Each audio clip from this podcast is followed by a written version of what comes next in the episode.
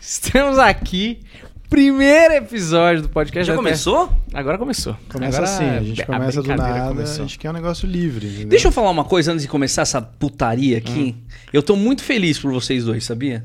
Parece que a gente casou, né? É, Não, isso. sabe por quê? Porque a gente tava lá em casa no, no final, do- no, no meio do ano passado, não lembro, É. e a gente tava conversando sobre comédia. E a gente tava falando sobre divulgação, a gente tava metendo pau no YouTube, aquelas porra lá que a gente Uhum. sempre faz. Aí eu falei, meu, eu acho que tem que ficar paga- parando de pagar pau pro- pra galera que tá em- por cima da carne seca e tudo mais. Tem que fazer o de Uhum. vocês. Aí você falou, mas o que, que, você, o que, que você acha que a gente tem que fazer? Tem que fazer o de vocês. Tem que fazer o projeto de vocês, as coisas de vocês. Vocês estão aqui, cara. É. Em menos de um ano vocês estão aqui. Filha da. Não, é Em sério. Um ano vocês finalmente chegaram a essa Mas eu tô resposta. falando sério, não tô zoando, eu tô falando sério, É, que cara. da hora. É porque a tendência nossa é ficar reclamando, reclamando, reclamando e não fazer, entende? E ficar falando, pô, ficar mirando quem nas pessoas que conseguiram coisas Tentar copiar, né? e tentar copiar, exatamente, que era um dos papos que a gente tava tendo lá. E fazer isso aqui, por exemplo, é uma coisa diferente. Então acho legal, tô, É tô muito orgulhoso. bom. Ih, caralho. Porque o Oscar, ele- até o meio desse diálogo eu não tinha certeza se ele tava falando Eu sério. sei, eu sei, eu brinco muito com vocês. É. Ele, ele começou a provocar e aí eu vi, não, o Oscar tá falando sério. Porque o Oscar, ele quis deixar bem claro que ele tava falando Eu sério. achei, inclusive, eu, eu também achei isso, e eu achei que a virada ia ser essa. E aí, depois de um ano, vocês Cara. conseguiram Finalmente, uma pergunta tão simples, como é cara. que foi o convite pro Oscar? Por isso que eu falo, o Oscar não dá pra saber se tá falando sério, se não dá pra É falar. Oscar- verdade, mano, verdade. quando, quando Sou o Oscar, quando eu tô falando com o Oscar na, no WhatsApp e ele manda um, um áudio, eu sempre tento abrir o seu áudio perto do meu pai. Porque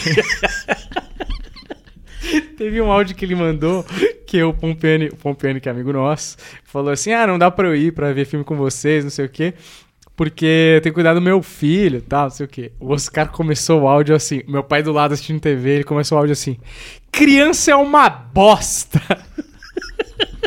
Meu pai começou a chorar de rir. Ele falou: Ô, a voz desse cara parece aquele do menino do CQC. Eu falei: É o menino do CQC. Aí ele começou a rir pra caralho. Ele falou: Põe de novo, põe de novo aí. aí eu convidei o Oscar, mano, mó, né? É, com dedos, né? Falei, Oscar, cola aí, estamos tentando fazer um projeto. Aí a gente quer que você seja o primeiro convidado, não sei o que, tarará. Nove e meia, vê se rola aí. Aí ele respondeu isso aqui, ó. Ô, Varela, tudo bem?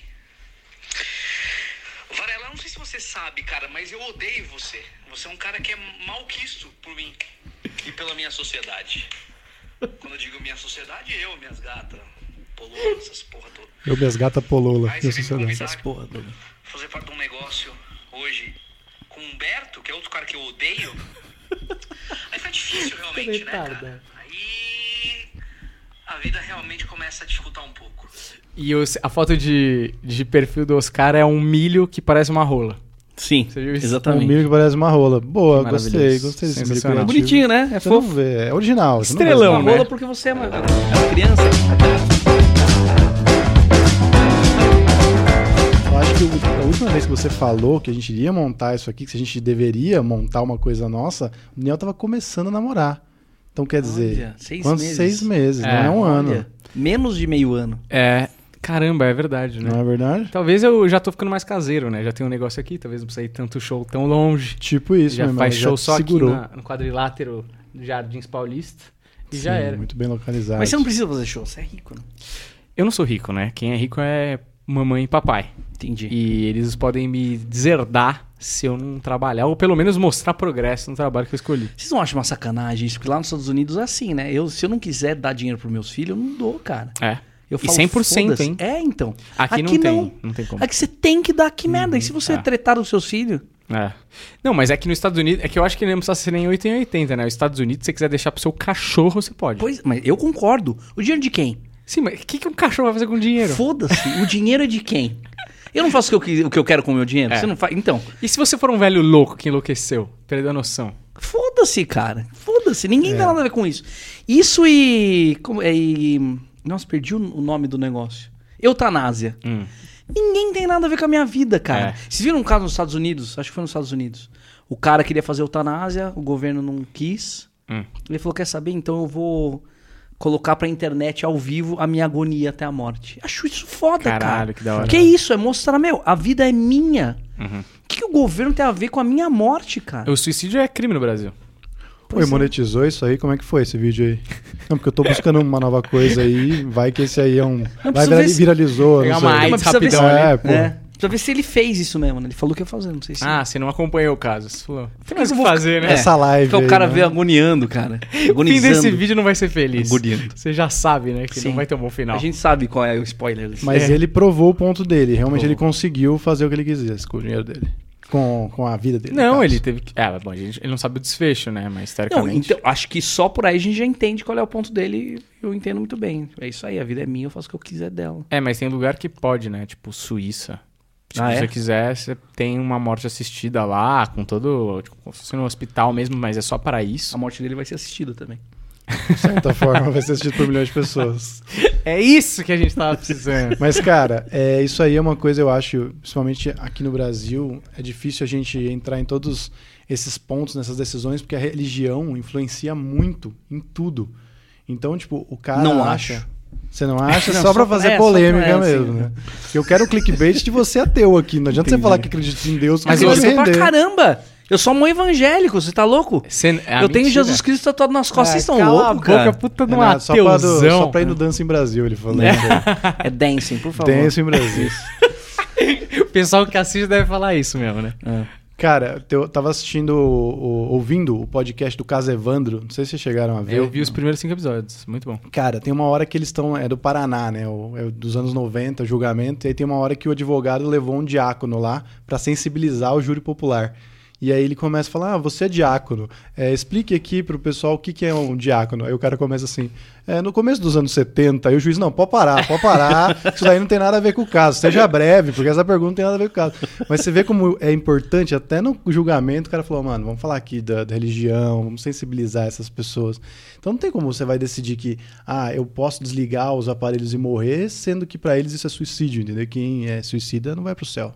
Não é isso? É, é não, tem no- na religião judaica você não pode nem ser enterrado no cemitério normal, né? Você tem que ser enterrado fora do cemitério. Eu não sei como que é, que faz, eu não sou judeu, mas. Ah, eu você sei- começou a falar e não sabe. Não, eu não tenho tá certeza, mas é. Você tipo- começa o assunto, fala, não, deixa. de- Você chama a bola. Não sei, não sei matar no peito. Eu, jogo- Aí você sai. eu assim. sei matar a bola, eu É. não sei chutar no gol. Aí eu já passo de lado aqui, ó, pra você. Entendi. Mas é, mas é o último crime. Bom, assim, Humberto, religião. continua falando então. Bom, judaísmo eu sou Filha especialista da em judaísmo. Mas você sabe que em algumas outras culturas é isso que você faz o papo lá, é isso que ele estava esperando. Como ele, a parte que ele não sabia, ele jogava pra mim e eu falava, mas você sabia que em algumas culturas, por exemplo, no Japão, o suicídio é muito respeitado, né? Sim. Quem se suicida... o Não por fala, youtubers, né? Youtubers vão lá e. Não. O, o Oscar, ele tinha um texto que ele fazia um. Um- eu não sei agora. Chinês. China é, oriental morrendo. oriental. Mas não era um tiro ou era um haraki. Um, como é que era? Chama aquilo? Que o cara se mata no Japão? Então, não Samurai? tinha, olha só a gênese do personagem, não tinha um porquê, ele só morria. Ah, é. eu Ele lembro. tinha um- Agora eu falei pra você antes de começar a gravar que eu tinha ido ver o seu solo no meu clube. Atlético Paulistano. Ele tem um Eu clube. tenho um clube. É, e eu, agora você falou, eu lembro de você, acho que com o Clube da Comédia, em grupo, porque eu lembro do Márcio Ribeiro e tal. E eu acho que o Mansfield fazendo MC. Ah, então você, quando você tava falando desse. Era isso que você tá falando, antes do, do- da gente gravar. O do clube você fez solo, era o Putz Grill. Ah, entendi. Mas Ah, eu te vi em grupo também. Essa é a primeira vez que eu acho que eu vi stand-up ao vivo na minha vida. não. E era o Clube da Comédia, Marcelo Leal tal. Danilo tava naquele dia. Eu acho que o Rafinha não tava. Mas enfim, você faz a morte de um, de um Chinês. chinês, né? Oriental, japonês. Essa piada é uma curiosidade. Essa piada, é, a gente sempre fica pensando que ela sempre explode muito, né? Sim. Mas se um dia der errado, né? Porque você faz uma performance longa e você É. termina caindo no chão, É. não é isso? Sim. Já aconteceu de um dia você fazer tudo isso e dar errado e não ter nenhuma reação, ou você estar fazendo e aí você vê que não tá dando certo e falar, ah, parei, não vai morrer, não vai até o fim, vai pro próximo, porque isso já aconteceu É. comigo no Beverly. Um dia eu tava fazendo um texto que é sempre muito alto, que é o texto do peixe no cu, sabe o texto do Sei, peixe no cu? sei. Sempre muito alto. Tava fazendo Beverly, não tava entrando nada. Eu falei, ah, vocês não estão acompanhando, vou passar pra próxima. Não, mas an- antes dele fazer isso- o fracasso. Antes dele fazer isso, é muito bom, porque eu e o Humberto tinha muito cúmplice, assim, né? E eu tinha. E era, foi um show muito estranho, porque tinha gente, tava com um público razoável. Eu fiz a primeira entrada, MC. Falei, nossa, tá esquisito, mas acho que vai embalar, assim, né? Aí veio, acho que você foi o primeiro, né? Que o Bernardo que fechou. sim. Aí veio o Humberto, mano. O Humberto fez o texto de Osasco, que é uma porrada, foi ok, assim, foi tipo nota 6. Falei, nossa, tá embaçado. Aí ele entrou com o peixe no cu, que tava estourando todo o show. Mano, a galera, aqui, ó, fechou, cruzou o braço, fechou a cara. E é muito constrangedor quando ele tá fazendo esse texto e não tá dando risada, porque parece a palestra de um maluco. É, um. É um cara falando de peixe no, no ânus, velho. Tipo, é empolgado pra caralho. E a galera não rindo. É muito bom, porque, tipo, eu tava ali onde tinha o Beverly, onde ficava o cara do som. Eu tava encostado assim, em choque. Ele olha pra mim e fala: Acho que não vai dar, né? Eu falei, eu fiz assim pra ele. tipo, não sei o que tá acontecendo. Aí ele falou, abandonou o texto. Eu, Não, eu admiti no palco. É. Falei, não tem porque continuar. Eu vou parar aqui. Não tem porque até o fim do Peixe no Cu. Não tem motivo. Cara, e aí eu voltei no palco, era me, me fudi de novo. Bom, esse show foi, Foi especial. Foi final de ano, foi deprimente. Mas assim, o seu, o seu, aquele material do chinês já aconteceu alguma vez? De você Ou tá qualquer um, fazendo? né? Ele era, era fazer muito texto com acting, mano. É, é que esse action é especial. Esse é Ah. um action, acho que talvez o seu maior action, assim, mais longo, talvez. Cara, é ruim falar que não, né? Porque daí parece muito cuzão. Eu falo, não, eu sempre acertei esse texto. Fica uma merda, fica muito sem história pra contar. Mas não, cara. Sempre deu certo. É porque eu acho que é porque como eu fiz geralmente eu fazendo solo isso, dificilmente fazia num, num momento de 15 minutos, justamente que eu tinha, não tinha tanto tempo pra ficar tipo 10 minutos desmaiando, entendeu? Então a galera, e isso ia acontecer no meio do show, então a galera já entendia, já quem tava ali assistindo entendia o porquê de eu estar fazendo aquilo. Então eu não lembro, pelo menos, de nunca ter não funcionado, porque já tava ganho nesse momento do show, assim, né? E também, tipo, eu não sei, mas Mas realmente, se não rola. Eu já vi humoristas aí que são bem físicos caindo no chão e não rola, cara. Isso. É muito louco o que vem antes e o que vem depois de uma piada também, né? Às vezes você pega- se você pega a sua piada, a melhor piada. É um, um bom teste isso aí. Pega a melhor piada, começa com ela. Às vezes não entra tão bem, porque a galera não tá aquecida. não É, tá- não, mas isso é total. Eu que fiz muito mais cerimônias, a primeira entrada é sempre um ponto abaixo, dois pontos abaixo da segunda entrada, assim, fácil. Porque aí já veio a primeira. Isso é cientificamente provado, né? Eu- eu- Cientificamente? cientificamente. É, a gente lê um livro O o, Ra. o Ra- A gente não leu junto, tá? Só explicando. É, parece que a gente faz um tudo leu junto, vez, né? né? A gente leu um livro. Irmãos siameses. Ele lia pra eu dormir e eu, assim, senti que eu li também. É. Eu, era o audiobook do Humberto. Sim. E ele fala Você que... contava pra- essa história pra ele dormir. Você lia pra ele. A galera da comédia já acha que a gente é um casal. Agora que a gente Acha? tem podcast. Ninguém acha. O pessoal tem certeza. Ninguém acha. Não, eu tô brincando, não acho, mas é, é que a galera. A Tem gente água nessa Isso bosta. aí é fra Você Freud quer água? falando pra você. Eu tô Tem tomando água? água? até agora. Ô, tem água aí. Pega, Não, pega é a água no, que- quart- no quartinho. Ah, secou o ar, né? é, secou. É. é... O que a gente tava falando? Tava lendo o livro Ah, juntos. que. que não era o que a gente falou. Mas beleza. Eu e o Merda a gente tava lendo esse livro. E ele fala que. Obrigado, cara. de- tipo.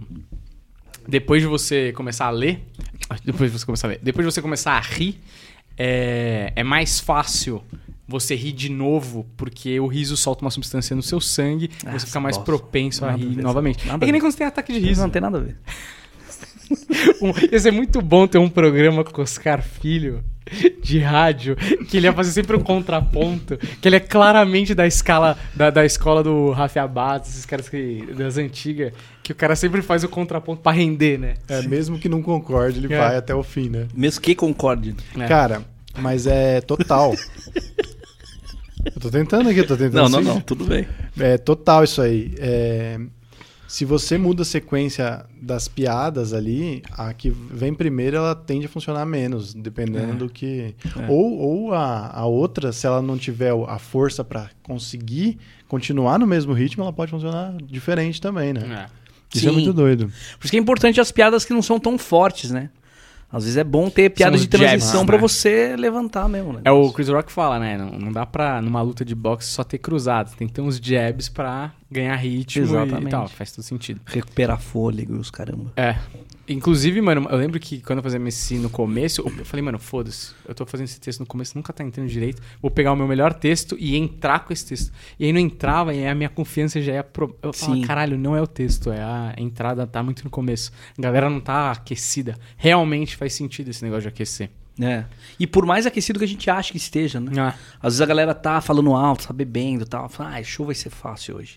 Aí você entra, você pode estar atrapalhando a noite deles, É. né? Na cabeça deles. Tipo, o que é esse cara falando? Mas você fez bastante bar, né, até. Eu fiz muito bar na época, principalmente do, do Clube da Comédia, um pouco depois, assim, comecei no CQC. Depois eu parei. Só fazia teatro. É, porque não tinha tempo, cara. Como a gente gravava, tipo, seis dias na semana, a gente não- não dava tempo de ficar fazendo em bar, né? Mas você prefere fazer teatro? É que depende tanto, cara. Depende porque depende do momento que você tá do texto, assim. É, o que eu acho legal de fazer no bar é que se funciona no bar, funciona em qualquer outro lugar. Assim, é uma baita prova de fogo, de, de fogo, né? Só que como eu sou ator também, então eu tenho uma tendência de querer fazer uma coisa mais rebuscada no sentido de. Não de cenário, porque não tem, mas eu digo de. de brincar com pequenas nuances, sabe? Tipo, respiração, coisas assim, que no bar não dá. No bar é, tem que ser tiro, tiro, tiro, tiro, Ah. tiro. E é meio cansativo até. É, é incrível por um lado. Por um lado é espetacular, mas por outro, perde nuance, perde. é, Sofisticação, né? é, na- exatamente. O teatro. Porque ali no bar você tem um monte de coisa pra competir com você, né? Você Uhum. tem bebidas, tem a, a mulher gostosa, você tem o cara gostoso, O garçom tem passando o na garçom, frente. quebrando aquela coisa toda. E no, no teatro você só tem você ali, só tem isso. Uhum. Você não pode nem ligar o celular, né? Que fica um- já um constrangimento. Então, é uma atenção totalmente voltada. Então, se você respira diferente, as pessoas estão te acompanhando. Isso é muito incrível, entende? Uhum. Isso é muito legal. E acompanha você ali por uma hora, uma hora e vinte. então. Sim, tipo, o teatro é como se fosse a totalidade do gênero, eu acho, assim. O, o bar, por mais que seja a mesma coisa, ele é um estilo diferente, é tipo, como se fosse o futebol de salão, entendeu? Tem a magia do bar, tem a questão do improviso, às vezes, que você tem no bar, que você só tem no bar. Tem uma coisa mais suja do bar, que também é especial, mas quando você tá no teatro, eu acho que é quando você executou o grande ato, assim, É. do negócio. Você tá com... Você pode fazer o que você quiser no tempo que você quiser, né? É. Isso é uma coisa que até vocês, na, na entrevista que o Danilo deu pra vocês, vocês estavam falando que a galera enche muito o saco Excelente de vocês. entrevista, hein? Excelente Vai lá entrevista. assistir. Opa, muito obrigado. hein? Cara, é, vocês estavam falando que a galera enche muito o saco e fica falando, é, porque vocês pararam, vocês largaram o stand-up, e aí vocês explicam. Tipo, mano, não tinha como. A gente tava num ritmo absurdo que a gente não conseguia dar conta de fazer, que nem todo mundo que não tá fazendo outra coisa só tá fazendo stand-up, né? E aí, Que é o que, que, que é parar, né? O que, que- o que é fazer stand-up? É fazer todo dia em bar? Aí realmente a gente parou. Se isso é o stand-up. Agora, stand-up é fazer stand-up, a gente não parou. Uma galera, eu, Diogo Portugal, Léo Lins. Não, e essa geração, eu acho que talvez seja a geração que critica também agora. Tá famosa e tá fazendo só em teatro. Esses caras não estão fazendo praticamente em bar também, porque realmente é uma outra vida, sabe? E é Até outra pra valer grana a pena. também, né? Então, até pra valer a pena pra vocês, tipo, meu, vocês estavam trabalhando que nem uns loucos. Isso é, isso é interessante de falar, assim, acho que vocês deram uma pitada, mas como era a rotina de vocês? Tipo, como vocês, como é humanamente possível fazer no bar todas, todo dia, entendeu? Pra ir toda noite pro bar e testar piada. É Não, impossível. e, e outra coisa, só pra complementar as perguntas, eu acho ótimas perguntas. Eu fiquei me. Excelente pergunta. É, eu sei. É, por isso que eu te contrato. É, eu. É, por isso que eu leio pra ele. É, eu, eu, eu fiquei me imaginando, tipo, porque como a gente não sabe, eu fiquei pensando, mano, 5 da manhã, tem que ir pra Brasília pra gravar às 6, pra pegar um avião pra Curitiba, depois pra fazer o show, pra pegar um outro avião pra gravar em outro lugar. Eu falo, caralho, eu acho que eu não ia conseguir. E é foda, né? Porque a gente que tá na carreira e tal, fala, mano, pensa no glamour da coisa, televisão, não sei é. o quê, pô. Na época, quando eu comecei lá atrás, eu falava, mano, esses caras não estão comendo muita mulher, esses caras são Ah. engraçados. Estão na TV, show toda noite, lotado, cara engraçado no show. Porque a gente sabe, mano, a gente faz show pra 13 nego, se é engraçadão, vem uma, uma, uma tia lá e fala, Parabéns. e aí, parabéns, Que aqui tá meu bonito. número.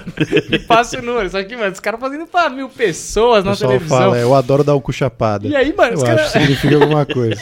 A mina falou isso pra ele. É, uma mina não, uma Jura? senhora, uma senhora de 60 anos. Puta ela veio no meu merda. ouvido e falou, eu adoro dar o cu chapada. Você vê que você vai subindo na escala do Mas você não stand-up. perguntou pra quanto tempo faz que isso não acontece isso? É, aí? exatamente, fiquei nessa dúvida. Será que serei eu a desbravar? Não.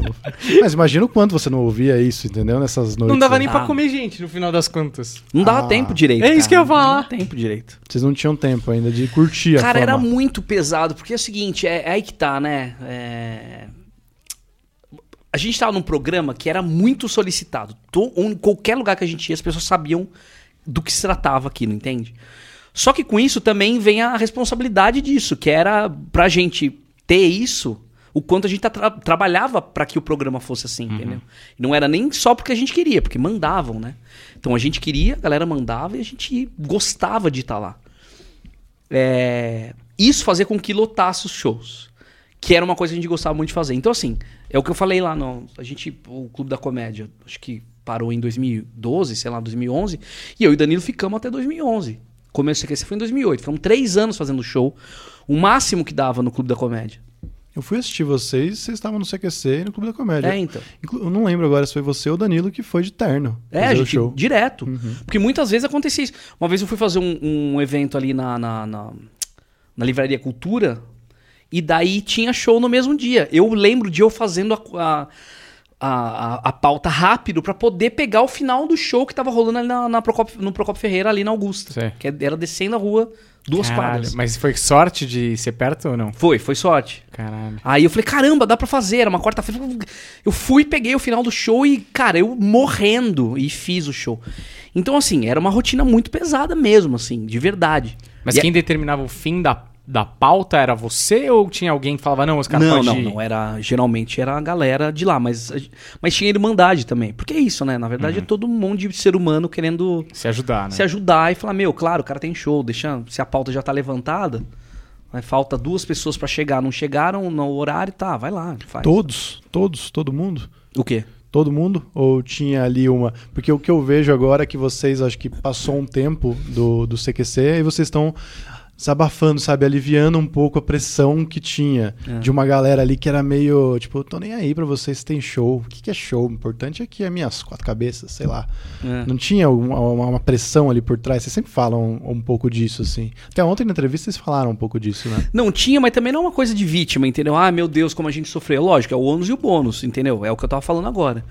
Pra ter a projeção que É. tinha, era é um negócio, cara. É isso. Não tá dava mundo- pra ser fácil, né? É, tá todo mundo ganhando dinheiro, não tem Uhum. menino ali, entendeu? O que eu tô falando é que o quanto a gente também se envolvia com o negócio e o quanto a gente queria fazer. A gente só continuou fazendo o Clube da Comédia porque a gente gostava e amava fazer aquilo. A gente só parou quando não deu mais. Eu lembro do dia que a gente. É engraçado que muitas coisas. Eu e o Danilo a gente viveu junto, assim, no, no CQC de pensamento, até de humor, de fazer. A gente meio que, cara, não dá mais, né? Não dá. Teve um evento que eu, eu não quis fazer o evento. Aí passaram pro Danilo, o Danilo também não quis fazer, porque a gente precisava resolver uma coisa com o Clube da Comédia. A gente negou um evento pra estar na, na reunião do Clube da Comédia. Como Que foi? Como foi? Eu, eu fico assim, deve ser é que pra mim é tipo meio que a última reunião dos Beatles, entendeu? Tipo o John Lennon chegando e falando, então, aquela Yoko chupa bem pra caralho. Aquela Yoko Argentina, no caso, né? Que é o CQC, né? É, então, é, como que eu. Só. assim, não pode ter sido que não tinha nada interessante na reunião. Mas eu fico imaginando como que foi, assim, pra vocês falar. Um bagulho que era tão bem sucedido e devia estar lotando teatro ainda. Porque não foi um negócio, ó, a gente tá decaindo, vamos fechar, vamos terminar, fechar as portas. Não, lotando ainda mais, porque vocês estavam no Sim, auge, é, né? sim, sim. Tipo, como que você. Assim, a gente que é comediante, eu acho que pra vocês. Vocês foram um pouco mais rápido, as coisas aconteceram um pouco mais rápido porque vocês eram pioneiros, obviamente tal.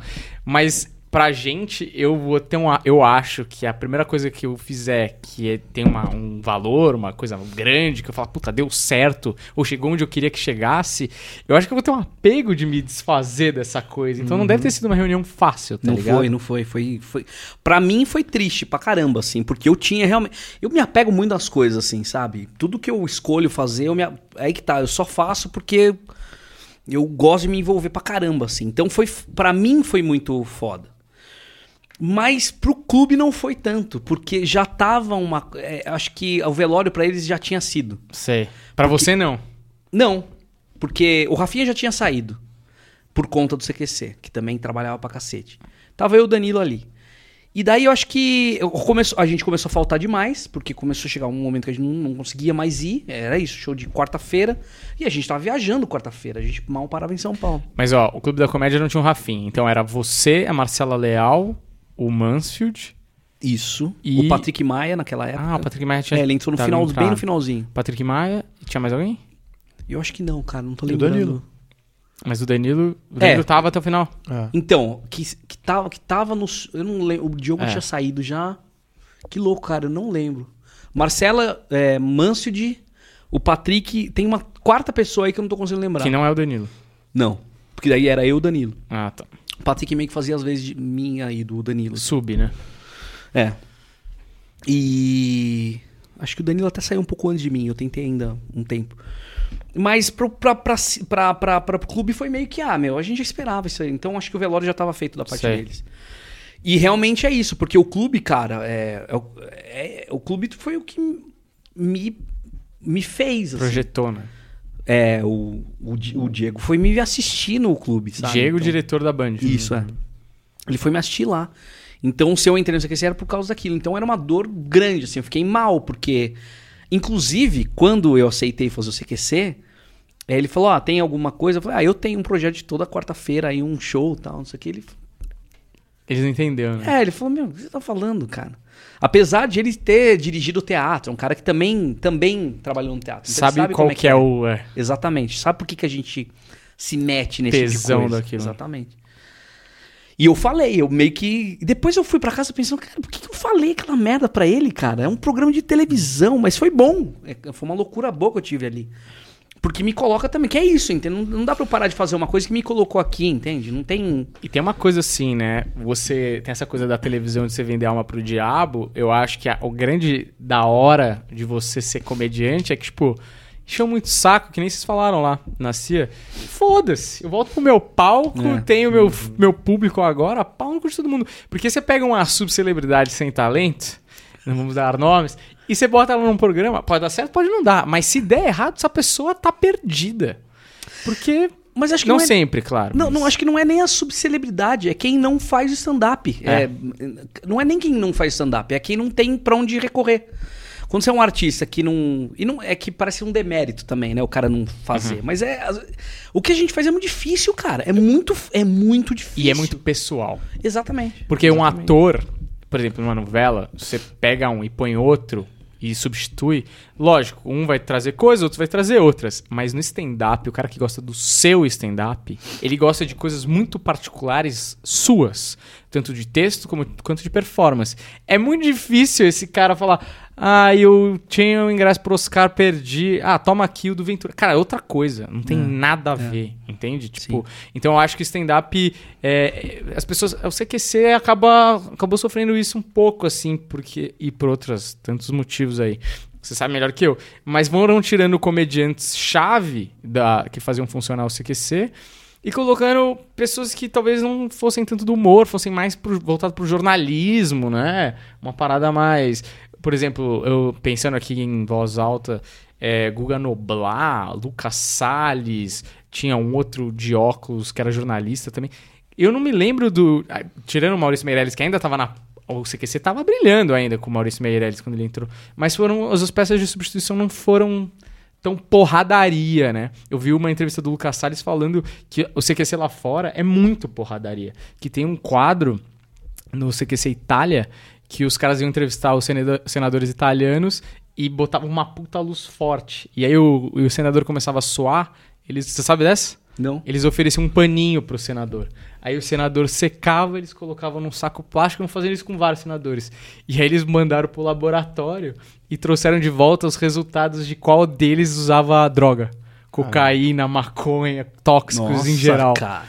Mano, o CQC é esse. A idealização do programa é esse negócio hardcore, tipo, mano, é take no prisoners, né? Tipo, vamos matar todo mundo. Sim. E, e o comediante é assim. O comediante, porra, você tá no palco, você tem que ter um certo grau de brutalidade Sim, sim. pra, pra fazer as paradas. E eu acho que foi perdendo um pouco, porque o jornalista é mais. Vou dar a notícia, né? Ele pega a bola e passa. Ele não, não vai enfiar faca no. Mas acho que tem a ver também com o momento, cara, porque quando, quando o CQC veio, não tinha mais nada. Não tinha, era só o CQC. Era a Elisabetta que trouxe o Barredo que veio morar aqui junto com os outros caras. Era um bando de argentino que não tinham o que, né, não tinham praticamente onde morar.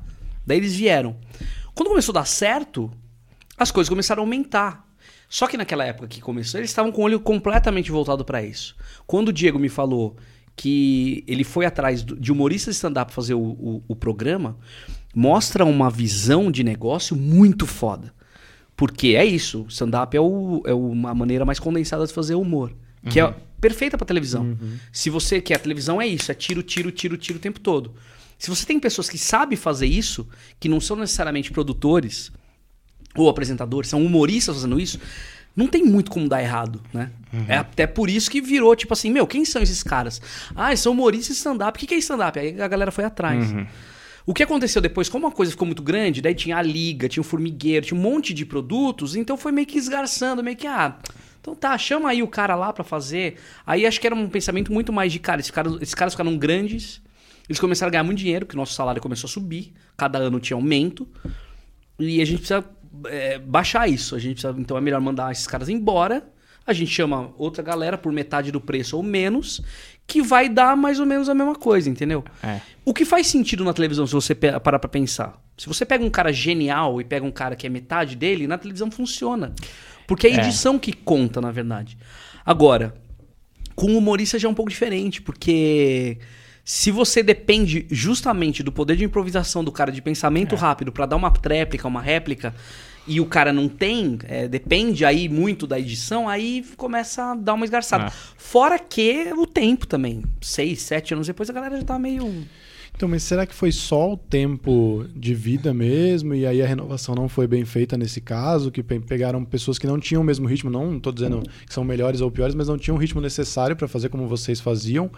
Ou se foi uma coisa de momento de sociedade mesmo? Tem uma entrevista que o Joe Rogan está fazendo com o Robert Downey Jr. e aí ele pergunta: é, seria possível fazer Trovão Tropical hoje? Trovão Tropical, não, mano. É um filme muito pesado, Sim. assim, sabe? E ele Tipo, tava sem fazendo limites. blackface, né? Fazendo blackface, inclusive. In- É engraçado, É, né? mas ele Por- tirava sarro disso, na verdade. Sim, É, sim. Não, claro. Mas assim, é, hoje em dia, né, qualquer coisa é tirada de contexto. E aí o Robert Downey Jr. fala: é, possível seria, mas você tomaria porrada pra caralho. Sim. E, e eu acho que o CQC também começou a tomar essa porrada e começou a ir pra um lado, né? Que eu acho que eu tenho essa sensação, você pode até me corrigir.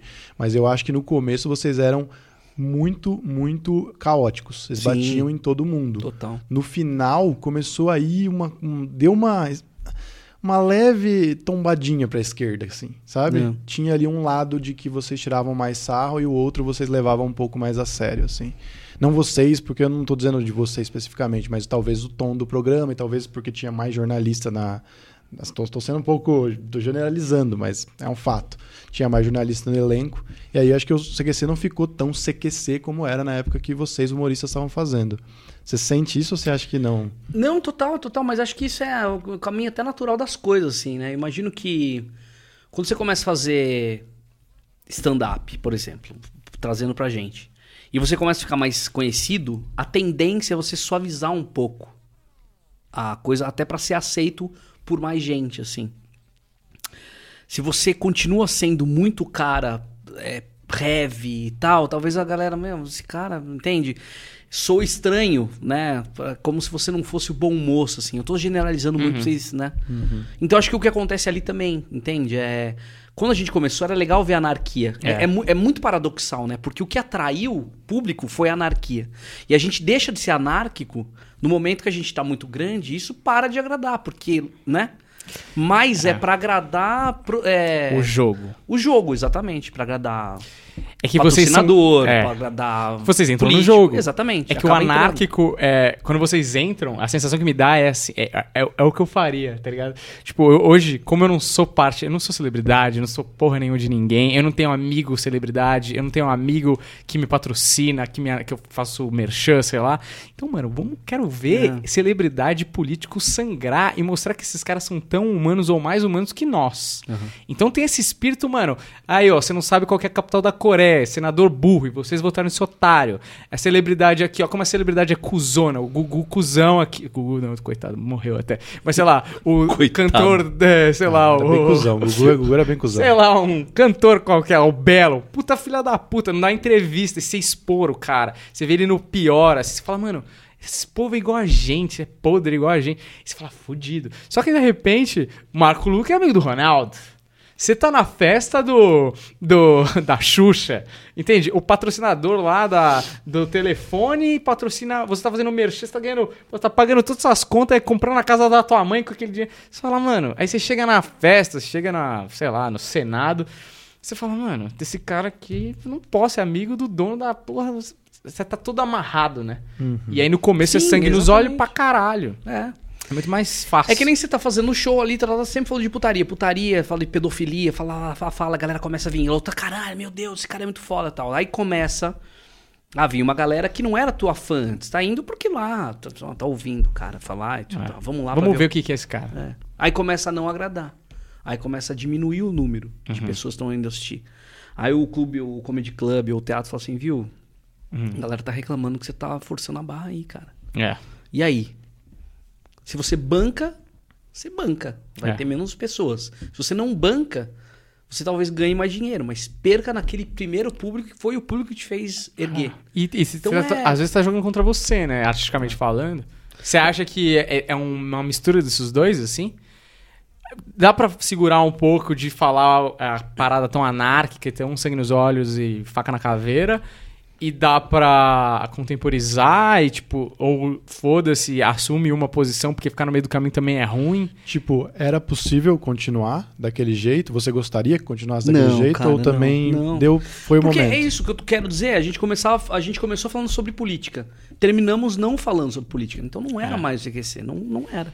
Eu acho que. eu Então acho ficou que- uma coisa só, tipo, o que foi, entende? Pior que, mano, eu acho que o CQC, eu acho, eu realmente acho que, não com vocês, porque eu acho que vocês nem teriam interesse e também não fa- faria muito sentido. Mas eu acho que o CQC caberia ainda na TV aberta brasileira, sacou? Sim. Só que o que eu acho Mas que... isso é o mais louco pra mim de- do, do, do final. Eu já disse isso antes. É, é in- é- eu acho muito maluco não ter entrado nada na rabeira do CQC. Que não fosse. Não precisa nem ser o próprio CQC. Qualquer outro programa que fizesse. que unisse humor à política. É um formato que funcionou. Pensa o seguinte: a Band era nada, cara. A Band era um, um canal de esporte que dava dois, menos de dois pontos. Aí vem o CQC que foi uma puta locomotiva e trouxe um monte de programa junto.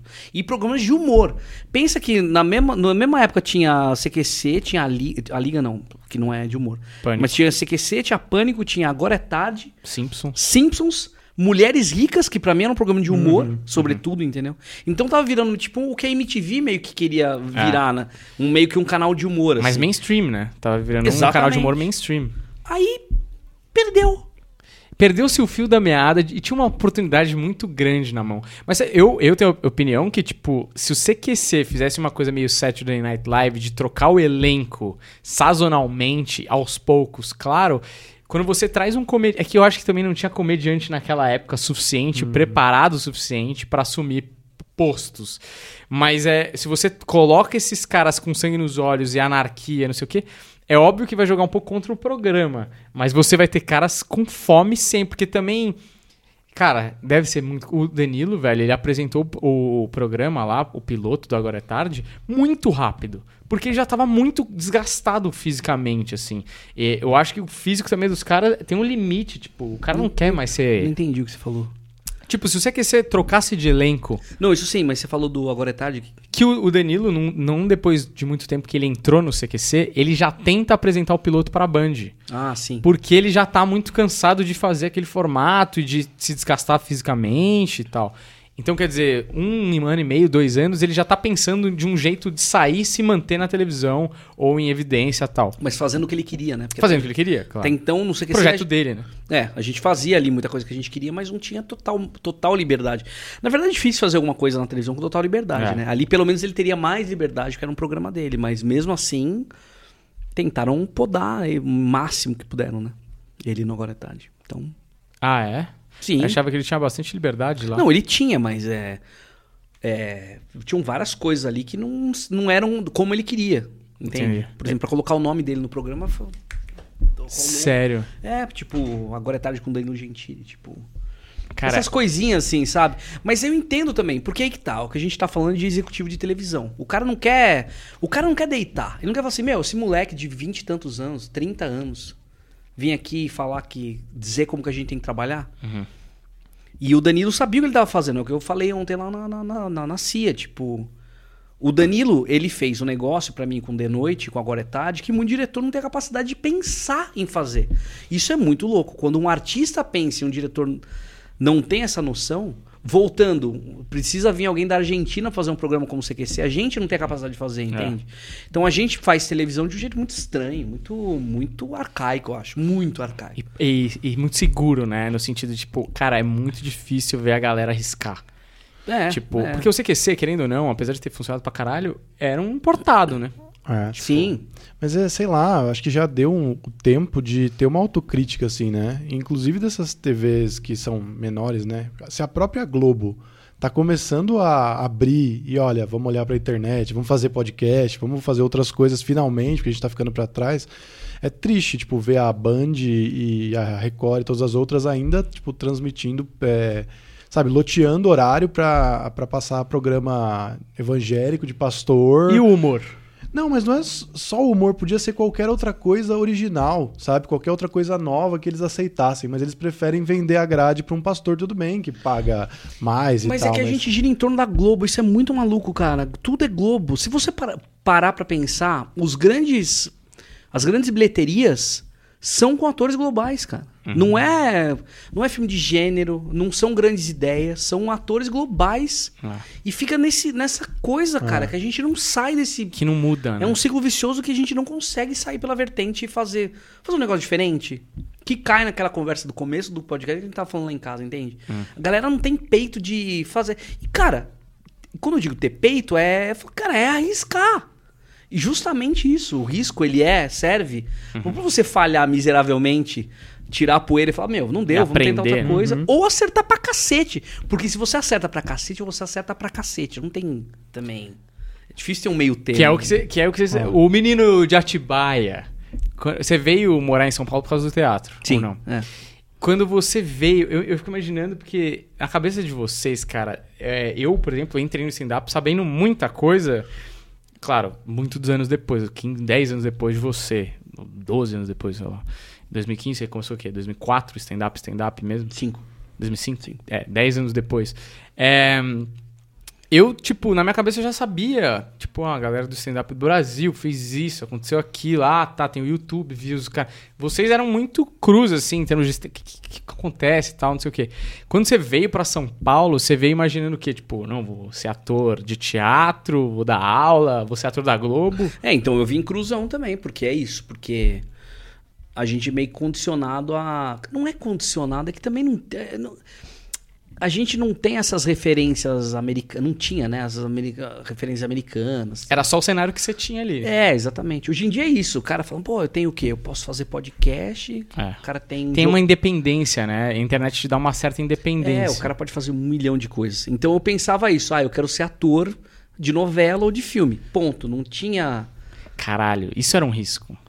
Tipo assim, se você for pensar que, cara, você pra você ser um ator de filme, porra, produção de filme no Brasil nunca foi lá essas coisas. E de novela, quantos atores tem e quantos atores de novela trabalham, Mas quando você né? tem 18 anos, você não vai pensar isso. Dificilmente você vai parar e vai fazer uma planilha, Não, claro, entendeu? claro, não. To, todo... Agora, molecada de agora, talvez faça, justamente porque a gente tá mais envolvido nesse pensamento, né? Do que que dá certo, o que, que não dá certo. Isso, um- é, isso é muito interessante. Eu vi uma entrevista do Patrice O'Neill, que é um comediante americano, que já morreu, e ele fala assim, o cara fala, ah, quando você chegou aqui, qual que você pensava da sua carreira, né? tal. Ele fala, cara, stand-up não é uma carreira. Stand-up é um salto de fé. É. Se vai virar carreira ou não, só o tempo vai dizer. Mas isso aqui é uma coisa que você gosta pra caralho, que você se joga. Se você vai pousar num lugar seguro ou não, mano, não dá pra saber. É. E eu acho que com a atuação naquela época, ou qualquer época, também é meio assim. Se você vai virar um ator de comédia, de, de novela, de filme, não sei o quê, ou se você daqui 7, 8 anos vai falar, mano, foda-se, vou prestar um concurso, só o tempo vai dizer, sua força de vontade, as pessoas que você conhece, o timing, não sei o que, não sei o que lá. E, e pra você aconteceu rápido, então, né? Aconteceu, cara. Em oito anos eu tava. Tava. Eu vim em Com 2000, 26, né? É. Vim em 2000, oito anos pra começar o CQC. Cara, você tinha 26 no primeiro ano de CQC. É. 2006 eu comecei já meio que me sustentar com humor já. Então, Com os foi uns- cretinos. É. Não, pouco depois disso. Um pouco depois dos cretinos. Eu a achei gente que ganhava uma graninha ali, mas não era uma coisa pra se manter, né? Teve o primeiro boom que foi os vídeos, né, de stand-up que vocês postaram no É, YouTube, que acho que começou a bombar os shows. Tipo, eu acho até que eu vi vocês antes do CQC, talvez, também. Possivelmente. É, Porque já tava, o stand-up já tava meio que, nossa, tem esses caras Os fazendo vídeos, isso. mano, eu lembro direitinho, assim, de ver e, e só tinha aqueles vídeos. É. E a gente via, eu lembro de ver mil vezes a porra do vídeo do Fantasia do Oscar. É, aconteceu uma vez uma coisa muito louca, que eu fui fazer meu show e não fazia mais o texto do Fantasia, né? A galera fazia junto. O programa já tinha acabado, enfim, não fazia Ah. Daí um tá. cara, uma vez, um maluco, no- lá no Gazeta, lotado, 700 pessoas. Faz o texto do Fantasia! Eu falei, quê? Faz o texto do Fantasia! Puta, não, cara, eu não vou fazer. Vai, vai. Daí começou uma galera. Falei, não, calma, quem sabe o que esse cara tá falando? Metade do teatro levantou a mão. A outra metade não sabia do que tava falando. Falei, não, porque tem um texto do Fantasia que eu fazia. Tá bom, vou fazer. Só que eu não lembrava. Sabe quando você fala, tá bom, vou fazer? E fala, caralho, como é que é mesmo? Eu comecei a gaguejar pra caralho. O cara puxou o texto inteiro pra mim. Ele foi falando. E eu me senti um merda de não saber o texto, que eu mesmo tinha Escreve. escrito e o cara sabia. Só que daí rolou um negócio muito louco que foi. O cara me ajudou e ficou feliz por eu ter feito ali meio que pra ele e ele me ajudado. Então não foi um desastre, tipo, pô, o cara não sabe Que a foda. piada. Porque na minha. Na, na- eu acho que na nossa cabeça veio um negócio tipo assim, meu, que incompetente. É, Cala a boca. só isso que eu Vai faço. pra casa, exatamente. Você devia levan- lembra- lembrar. Só tem um monte. Tem 500 mil textos na sua cabeça, né? É. Mano, e eu, eu acho que esse texto eu sabia decorado. Eu sabia decorado também. E é engraçado que eu tenho alguns textos na minha cabeça que, tipo, piadas até hoje, da, tipo, do Rafinha, que ele falava assim, é, porque ó, homem solteiro. Homem, homem nunca tá feliz. Ó, solteiro quer casar. Quando tá casado, quer morrer. E eu lembro de contar isso em festa, muito feliz, de eu estar acertando o time igual do Rafinha, de estar acertando o time igual do Rabin. Eu lembro que teve uma vez que eu imitei você fazendo o texto do Fantasia numa festa do colégio e a galera falou: Nossa, você mexe a cara muito parecido com o Jim Carrey. E eu falei: Caralho, o Oscar também parece. Ele mexe a cara igual o Jim Carrey. Eu tava imitando o Oscar, tá ligado? Não tava imitando o Jim Carrey. E, e era uma parada muito da hora, porque eu vi todos esses vídeos centenas de vezes, porque não tinha outro vídeo pra ver. Os caras hoje postam toda semana, tipo, se você quiser ver. um- E ainda tem comentário, né? Porra, posta mais longo. É. Vai tomar cu, A velho. gente mó consumia difícil. tudo de vocês. Cara, a Tudo. gente tá num momento em que, meu, a gente acostumou muito mal, cara. É. Muito mal. A galera tá muito mal acostumada. A gente, puta, a gente não sabe fazer negócio, cara.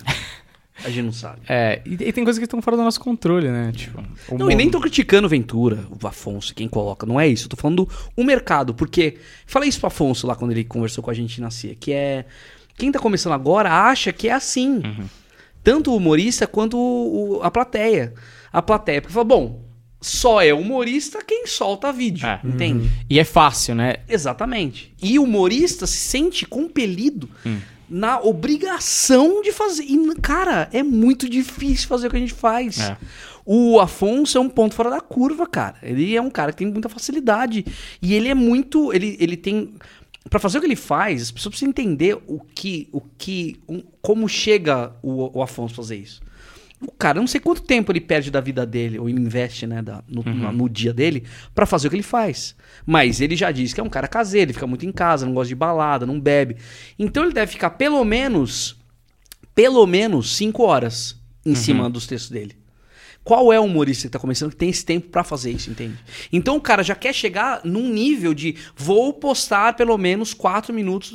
Cara, não dá. É, mas tem uma coisa da sua conta que ainda você não contou, né? Porque é 5 horas do dia dele depois de 10 anos Sim. fazendo isso. Então, mas o que eu tô falando é que quem tá começando não pensa É, assim. então. É, Sou eu lá em- quando eu cheguei e falei, mano, eu quero ser ator. Eu não pensei quantos atores tem, eu não fiz essa matemática. Entende? É, não, porque, tipo, por exemplo, Humberto, um ano de comédia, ou eu, você, tanto faz. Um ano de comédia, quanto, quantas piadas você acerta? De 10 piadas que você escreve, se acertar uma, cara, você tá indo muito bem. Com 5 anos, já aumenta pra, sei lá, 3. Com 10 anos, já, a sua porcentagem de acerto já pode aumentar pra 6, 7, talvez. Se você for muito, tiver muito bem, num dia muito inspirado. Cara, é, o cara que tá começando, ele escreve 10 e muitas vezes ele acerta zero. É. E volta. Escreve mais 10 e acerta zero de novo. E tem humorista que vai, acerta menos um, volta e faz outro texto de Uhum. 70 minutos. E- ou seja, ele erra tudo. É, então. É, tem, tem, eh, tem o, o Lucas Moreira, a gente tava falando de porra, de comediante, a gente sempre fala disso. E aí ele falou uma coisa, o problema, ele fala carioca, né? O problema, meu irmão, não é o comediante que é ruim. O problema é o comediante que é ruim, mas gosta muito de fazer. Porque ele fica voltando. É isso. Ele não vai embora. Ele não deixa as outras pessoas fazerem, entendeu? Ele É gosta muito muito, isso. e ele não tem ouvido, né? É. Pra, tipo, resolver esse problema. Ele só quer continuar indo lá, tá e ligado? deve ter os humoristas que gostam muito de serem ruins, né? Porque eles insistem em ser ruins. É. Eles ficam sendo ruins. É, mas é isso, né? É o- a gente acha no começo que é só escrever e subir no palco. Porra, você tem que ouvir a plateia. Eles estão te falando o que é bom, o que é ruim. Você tem que. Ah, ah, e parece uma coisa muito simples você ouvir o que eles estão dizendo. Mano, o cara. Eu já fui em show que o cara saiu assim, horrível, virou pra mim e falou: Tá gostoso hoje, hein? Você fala, Não, e o humorista com tempo de estrada, É. cara. Agora que eu tô fazendo, né, tava fazendo bastante, porque eu vi uns caras que. Meu, a plateia, cara, a plateia tá falando pra você morrer, cara. A plateia tá falando, sai Olhando daí. no relógio. Pois é. Só que daí o cara sai. É muito louco, que é o ego dele aplaudindo ele, rindo É. pra caralho é o ego. Ele ele se só gosta tá dele, escutando o ego dele, mas nada. É aquele cara que faz a piada e faz assim. Esse cara é foda. Mas, Mas, é será? muito louco, porque se o cara sai do palco achando isso, pra ele tá tudo bem, pensa. Às vezes eu fico pensando, será que ele realmente acredita nisso? Porque te- tem esses dois problemas aí. O cara que não tem ouvido, que realmente acredita nisso, que ele foi muito bem mesmo não indo, ou que, mano, ele não entendeu, ele acha que é isso aí. Tá ligado? Tipo, ou por exemplo, ah, eu vou falar que eu fui bem, que tá legal, porque aí o pessoal vai achar que foi legal, porque, sei lá, não prestou atenção no que eu fiz. Entende? Tipo, o cara, sei lá, tentando te enganar e se enganar ao mesmo tempo. Não sei se existe isso, assim. Ah, porque- deve existir. Mano, o que tem mais na comédia é maluco. Gente Porque fala, maluca. fala, mano, não é possível que você, você acha que você foi bem, tá ligado? Você tá mentindo pra parecer que você saiu bem, sabe? Mas é, cara, mas é que tá. É, é- é tão foda o que a gente faz de difícil que é difícil assumir quando você vai mal. Porque é você, é o teu. É o teu, O teu ego, né? Aí voltamos à religião, entendeu? É difícil você assumir que não tem um cara. Não, não que eu queira em- colocar na, na boca. Mas o que eu quero dizer é, a hora que você começa a se responsabilizar por tudo que acontece, e não um cara. As coisas ficam muito mais pesadas, entende? Você não começa a não rezar, fala, puta, ai Deus, por favor, me ajuda. Não, é você. Putz, Oscar, vai lá, cara. É você com você. E isso daí vai pro palco também. Você assumir e falar assim, cara, hoje eu fui preguiçoso, eu não escrevi nada novo. Mas não é nem só isso. Entrei com preguiça, sem energia, não tava falando direito, não tava ouvindo. Eu preciso rever a maneira como eu tô fazendo meu show. É muito difícil chegar nisso aqui. A falar isso aqui é muito fácil, mas na hora ali, ficar 10 minutos sem ninguém aplaudir, sem ninguém rir, sem. Claro que é difícil isso acontecer nos 10 minutos, mas. E descer e falar, cara, eu não fui bem. Né? Não, porque a gente faz, a pla- plateia hoje não tava boa, a luz não é boa, o É, a gente produtor... todo mundo. Às vezes até é. Às vezes, eu não tô nem dizendo que sempre é você. Às vezes você tá num show em Mongaguá. Eu acho que é, cara. Sabe por quê? Porque você só vai subir num palco fudido se você se deixar fazer isso. Claro. Se você chega e fala assim, não, a produção tá uma merda desse show, cara, vamos fazer esse negócio direito. Então a culpa é, tem que ser sempre do humorista. É sempre nossa culpa, entende? Por quê? Porque as pessoas estão ali pra ver a gente. Então não tem outra. Se a pessoa tá ali pra ver a gente e ela não riu, a culpa é dela, a pessoa vai se segurar, entendeu? É, E mesmo que não for, alguma autocrítica você vai conseguir fazer pra melhorar. Ah, é. Sabe? Tipo, seria muito maduro de todos nós, né? Acho que todos nós já tivemos esse dia da gente colocar a culpa em alguma coisa, mas isso que você tá falando é muito real. Se a gente deixar, absolutamente nunca vai ser culpa de outra coisa, sempre a culpa é nossa, a gente vai tirar alguma coisa de bom. Falar, ó, daqui, tipo, tá, tinha todos esses problemas, mas se eu tivesse feito desse jeito, então quer dizer, na próxima vez eu vou fazer desse jeito e com todos os problemas eu vou saber lidar, sabe? Isso seria um jeito bom de evoluir, assim. Ah. É. Eu queria perguntar um pouco da, de como foi e como é, é tá fazendo o programa da Maísa. É, tudo bem que agora tá numa grande pausa, né?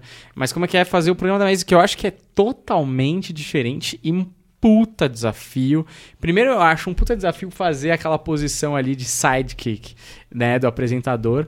Já é muito difícil se fosse um comediante, né? Se fosse você fazendo o diguinho do, do Danilo, eu acho uma posição difícil. Até você se encontrar, pelo menos. Com a plateia do TikTok ainda, deve ser muito mais Com a difícil. plateia da Maísa, é? 17 anos. é 18 anos já? 18. 18 anos. E, e, cara, é um, é um público muito juventude, assim, né?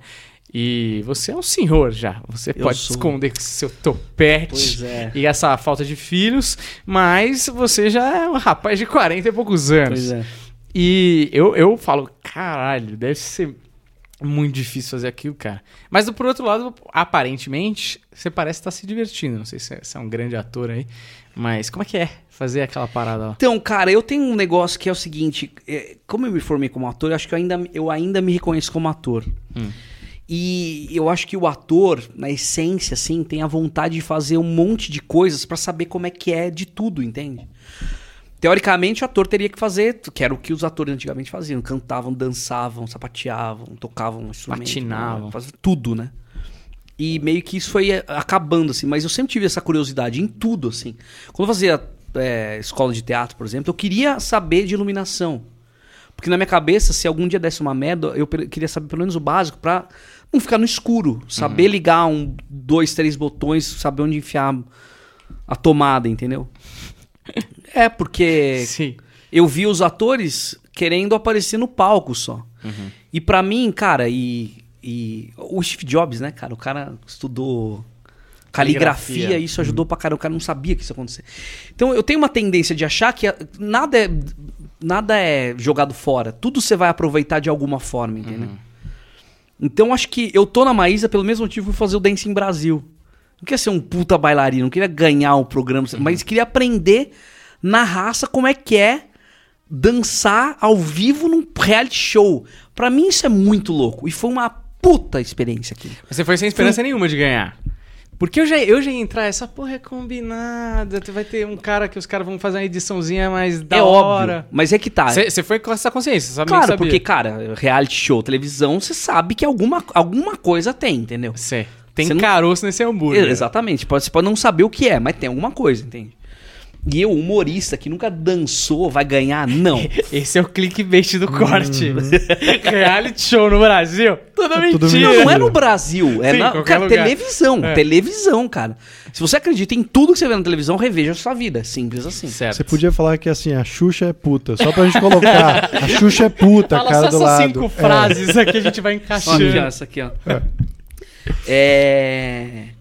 O que eu tava falando? Dancing Brasil. Então, e daí é, é o que me levou a fazer. E é a mesma coisa que me levou a fazer o programa da Maísa, por exemplo. Porque quando eu saí do CQC, choveu coisa pra eu fazer como repórter. E eu não queria, cara. Eu não queria.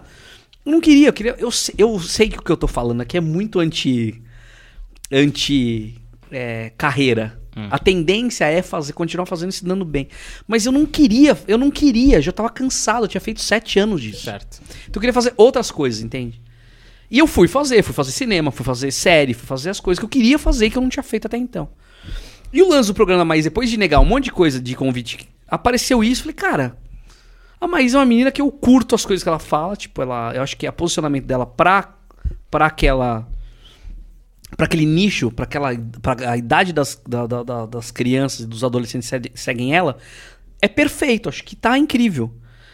E a nossa tendência é sempre olhar pra essa geração, e falar, "Meu, essa molecada não sabe de porra nenhuma, a gente que sabe, entende? E eu acho que a, a gente acaba ficando velho nisso, velho no sentido de, meu, a gente sabe muito e você acaba é, definhando na tua própria velhice de pensamento. Uhum.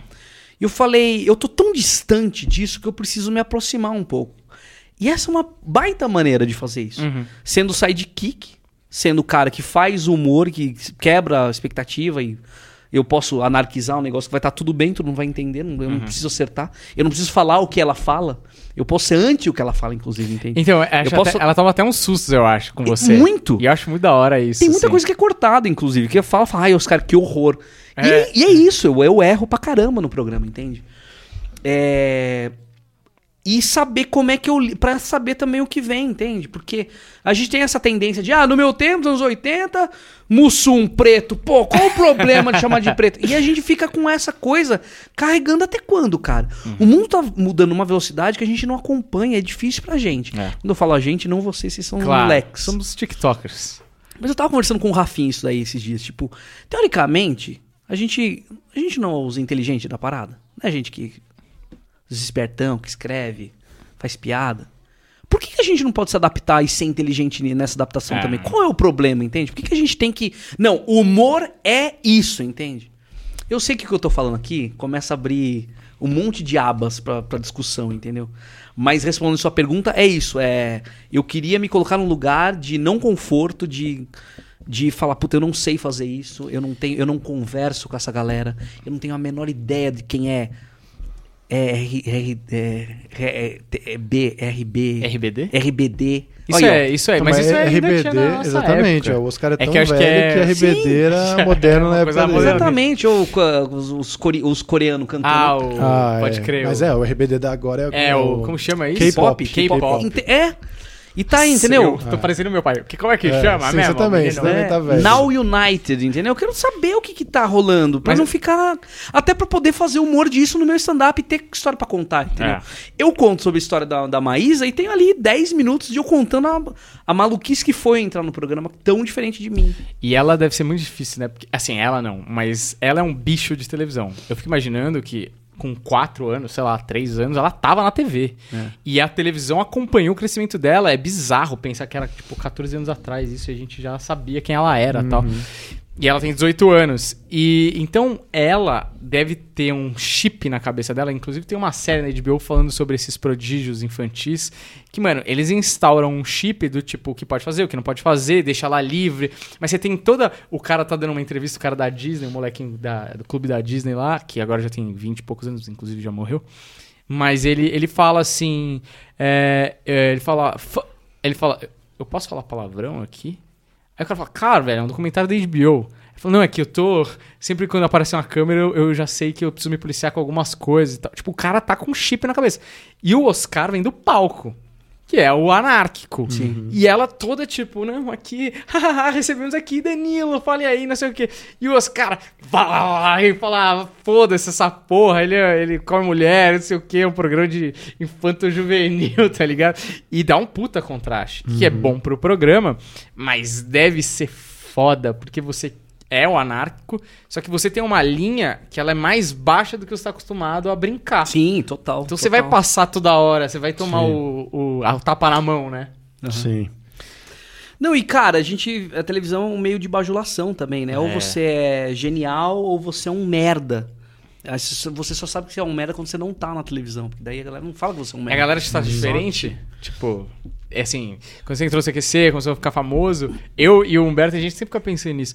Mano, será que a galera, quem é o... Porque os caras sempre falam, o cara que é gente boa, muita gente boa na TV, geralmente é um cuzão fora da TV, assim, tipo, nos bastidores, assim. Ah, não é uma regra. Mas assim, tipo, rola uma- um contraste do que você esperava do cara com o que ele realmente é. Já rolou, tipo, isso aí?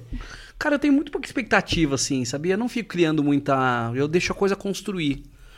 É. Eu deixo a coisa meio que construir na minha frente, assim, pra não ficar muito. Mas nunca rolou, tipo, de o cara ser cuzão e falar, Ah, acho que lá atrás, o Pedro Cardoso rolou isso aí, né? Ah, eu lembro. É, enfim. Manda um abraço pro Taça. É esse? Exatamente. Ah, eu lembro disso aí. Mas acho que era o cara que eu mais tinha. Meu Deus, cara, o Pedro Cardoso, que é um cara E que foi ele é muito desnecessário. É, mas ele tem umas opiniões meio fortes, É. assim, sobre ser pego na privacidade, né? É. Mas. E até concordo com ele, tipo, é uma, é a maneira dele ver e tá, tá certo, né? Porque daí a gente imagina que pessoa pública você pode cagar na, na cabeça da pessoa. Ah, é porque a pessoa pública, então, ué. Se ela quer estar lá na televisão, ela que escolheu, então posso. É que é aquilo, velho, tipo, quando você vai numa loja e aí tem um protocolo da loja e a atendente faz o que tem que fazer porque é o protocolo da loja e aí você solta os cachorros na atendente. É. Só que a culpa é da empresa, basicamente. Ele, tipo, foi injusto com você, mas você representava a empresa que. que ele é meio David Foster Wallace, assim, né? Tipo, ó, só odeia televisão, no fim das contas, né? E aí ele, puta, tava com muita raiva disso. Ele foi lá em você, no repórter, que só queria, tipo, era ser um ídolo, né? Pedro Sim, Cardoso, um sim, ídolo. pra- Você total. queria se divertir com Total. ele, aí, tipo, puta Não, grosseria. tanto que eu fui sem pergunta, não sabia o que perguntar pra ele, porque era muito um ídolo pra mim. Eu tenho poucos ídolos. Ele era um cara que eu falava, meu, o dia que eu cruzar esse cara, eu vou congelar. E foi o que aconteceu. Tanto que eu não sabia, eu não sabia nem retrucar direito, porque foi tão absurdo, entende? É tão. Sei lá, É. é. como encontrar o Dave Chappelle hoje em dia, o cara. Manda você tomar no cu. Por que que ele tá falando? O que, o que eu cara? Eu gosto de você, cara. É. É. Enfim. É o no Mas então, acho Seus que Heróis, ali né? também foi, foi um aprendizado. Eu Falei, meu, eu não vou criar essa expectativa. Porque é isso. No fundo é isso. A gente, se a gente chega perto de qualquer pessoa, você vê espinha, você vê ah, todos os, Ah, os é. defeitos. Né, cara? É, não, e ainda mais com o microfone na mão, Uhum. que, puta, você pode chegar num cara num dia muito ruim, né? Porque, mano, você- tá numa festa ali, o cara acabou de ter- terminar com a mina. Mas Não. também tem uma coisa, cara, uma coisa que é, a gente já falou disso. Ali no CQC ou qualquer outro programa, acho que a gente humorista, a gente, a gente, a gente sei lá, acho que a gente não tem que ser, a gente tem que sempre estar questionando as coisas, sabe? Pelo menos um pensamento assim. Você fica muito amigo, você começa a entrar muito no, no numa ala que eu acredito que não é, entende? Pelo menos pra mim não é. Eu não tenho que ficar sendo amiguinho da galera, entende? É, eu tô trabalhando ali com a Maísa porque eu acredito naquela menina. Acho que realmente tenho um poder de. O mundo tá muito uma merda, né? Ela propaga umas coisas que eu acho muito legal pra criançada. A hora que eu achar que virou bobagem, eu, a minha, eu não vou ficar bajulando, porque. E ela é uma menina que a gente tem papo, entende? É muito louco isso. A gente se dá bem, tem química. Cara, isso tem é muito maluco. experiência de uma mina de 40 anos, É. né? O que ela viveu na televisão deve ser um negócio surreal. Mas eu não, tenho, eu, não, eu não tenho que ficar querendo ser amiguinho dela, é isso que eu quero dizer, entende? Ou de qualquer outra celebridade. Acho que, cara, a gente, senão a gente começa a se tolir um pouco no, no, no, Policiar no muito, humor. né? Sei lá, senão você entra, começa a querer acertar É, só, o único né? perigo é, é isso, é você pegar o cara num dia ruim, porque, por exemplo, a gente sabe, o Netinho de Paula nem é violento. Ele não é um cara Não, violento não, na sua vida cara. privada. Porra, o cara é tranquilo, não bate na esposa, nunca teve isso. Mas o Vesgo acabou pegando ele no momento que ele tava, pô, momento ruim ali, tinha acabado de ter um problema. né? Mão toda machucada já. Exatamente, tava com a mão toda dolorida, né? E aí, teve que dar mais um soco. Mas é que, eu não sei se você pode falar essa história, mas se não puder, você me fala, a gente nem, nem vai adiante, eu corto essa parte. Hum. Tem uma história que eu fico com essa história na cabeça direto, que você sentiu uma peça da engrenagem, de uma engrenagem muito grande no CQC, quando você foi entrevistar, acho que o governador de Brasília, sabe essa história? Sim. Melhor sei. não falar disso. Não, eu sei dessa história porque eu tava lá, né? É, então, você que contou, inclusive. Ele viveu, ele viveu. Não, é porque você começa a entender, cara, que quando você. No CQC, né? qu- Quando te mandavam pra fazer uma coisa, talvez a coisa não era só a coisa. Tinham mais coisas por, por trás do negócio, né? Então, assim, eu me perguntava, por que, que eu tô indo conversar com o governador do estado, do Distrito Federal? Por que, que eu tô. Por que, que fui eu que fui mandado? Que era o Proteste Já, que era o quadro mais é, Incisivo, né? incisivo do, do programa e tal. Então, assim, tem questões políticas por trás. Obviamente, entende? Eu não vou falar aqui porque não vem ao caso, mas Certo. sempre tem, né?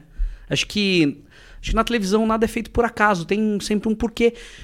Mas acho que não é só na televisão, não, é qualquer empresa, entende? Qual cara é Mas CEO? Se o cara é CEO de uma empresa, ele não tá ali por acaso. Não é só porque ele mereceu estar ali, entende? É, tem todo um conjunto de coisas que fazem aquela pessoa estar ali naquele momento, entende? Uhum. É, o Bolsonaro tá. Eu acho que é um baita exemplo. Por que, que o Bolsonaro é presidente do país agora? Que eu entende? sei que você colocou ele lá, né? Não, mas, é, mas é isso. É, você tem que questionar tudo, inclusive isso também. Eu acho particularmente que isso é uma bobagem. Então eu não concordo com a Mônica Todo. completamente. Ah, a Mônica fala, eu Falou não que, sabia. é, que, que a culpa é nossa também. Claro, também é, lógico, porque a gente dava o microfone, mas não é por causa do CQC, Uhum. entende? Daí volta no que a gente tá falando de ateísmo e tudo mais, de, de colocar de, de religião. A gente não assume pra gente. Falar, a nossa sociedade tá tão merda que a gente tem um presidente como um Bolsonaro. Simples assim, a gente não assume isso. Uhum. Falar, onde que a gente errou? Porque a gente não tá olhando do lado, é isso que eu tô falando. A gente não vê o nosso vizinho, entende? A gente não vê. Tem pessoas que eu conheço pessoalmente, o cara é um, é um doce de pessoa, ele é um anjo, tem babinha no canto da boca. ele é fofo, é um cara que não. Aí você vai no Facebook, o cara. Mas tem que morrer! Petista merece um tiro no meio da boca. E você fala, não junta, você fala, como que é essa pessoa que senta comigo pra conversar? É essa pessoa na rede social, entende? Não, e o cristão, né? Normalmente é o cristão. É. É muito engraçado esse estereótipo, assim, que o cristão raivoso e ele quer eliminar, e ele acha que tem que morrer quem não pensa igual a ele. Cara, onde, onde tá? Onde tá o cristão? Onde tá? Você é cristão, não é possível. Mas é que se ele acha Onde que ele per- tá do lado de Deus, ele acha que ele tá do lado certo.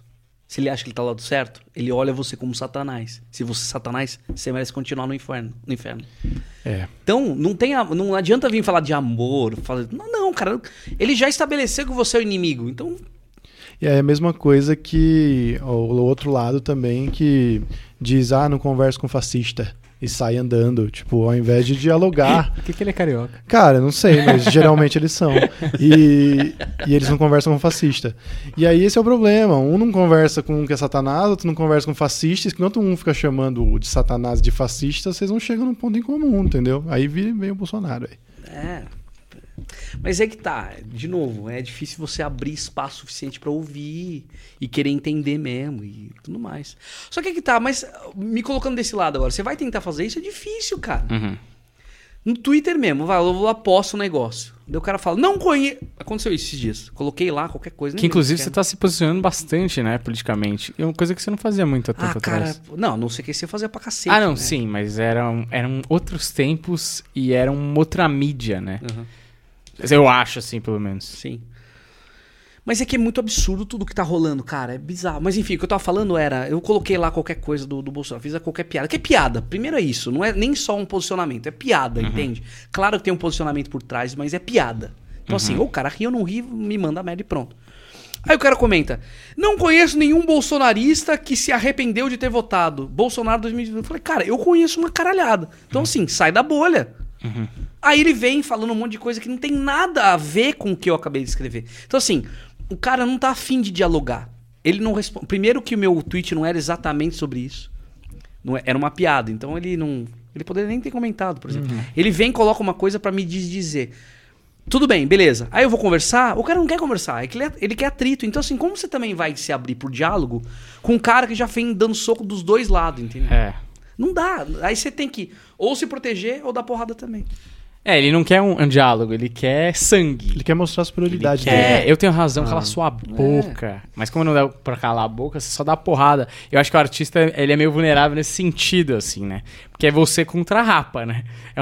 Às vezes o fã vem ali proteger e tal, mas... Sabe o, aquela cena do Matrix que o Neo tá lutando com os, os Mi- Smith? Vários E começa a aparecer. É, aquilo, é aquilo. Você mata mano a um. mano, vamos no mano a mano. O que, que é? Vamos dialogar? Vamos dialogar. Aí aparece um segundo. Ô, não, tudo bem, calma. vamos organizar. Que... Terceiro, ô, ô. Aí começa, você parte pra porrada. parte pra porrada, é porrada em todo mundo. Chega uma hora que você tem que sair voando, cara, porque senão. É infinito. Daí aparecem os caras olhando um pro outro assim, tipo, e some. É isso. Você viu é que um o- bando de robô, cara. Cara, Os caras nunca partem pra porrada. E parte pra porrada! é assim que parte pra porrada na visão dele, né? A gente, tem, a gente tem corpo de amigo, a gente não tem corpo de sair na porrada. você queria que eu fizesse o, o, o Pelo boxeador? menos, né? Mas você sabe que eu, uma das coisas que eu queria te perguntar hoje é porque a gente fala um monte de merda aqui, só que como ninguém vê, é maravilhoso, entendeu? Porque a gente fala merda, não tem nenhum represário. Então, eu queria muito saber, tipo, como que é ser cancelado? Não sei se já teve, assim, essa Não. experiência, mas, assim, como que é tomar porrada de todos os lados? E aí você vem e descreve perfeitamente, com essa metáfora do Matrix. Era isso, eu queria muito saber, porque como é que, pra- gente não chega vários... É, Mano, mais máximo próximo. um cachorrinho ali que eu chuto, Minha mãe, um uma bloco. vez, fala: Ah, esse vídeo eu não gostei tanto. Tá, tá bom, mãe. Não é? Não assiste mais. É, acho que a, a- cancelado acho que eu não cheguei a ser, mas eu perco, meu, eu sei lá, perdi. Eu já perdi, sei lá, 15 mil seguidores no Instagram, numa postagem. E perdi. Cara, eu tô perdendo no Twitter todo dia, cara. Tava com, Ah. sei lá, eu não, eu não sei mais os números, mas enfim.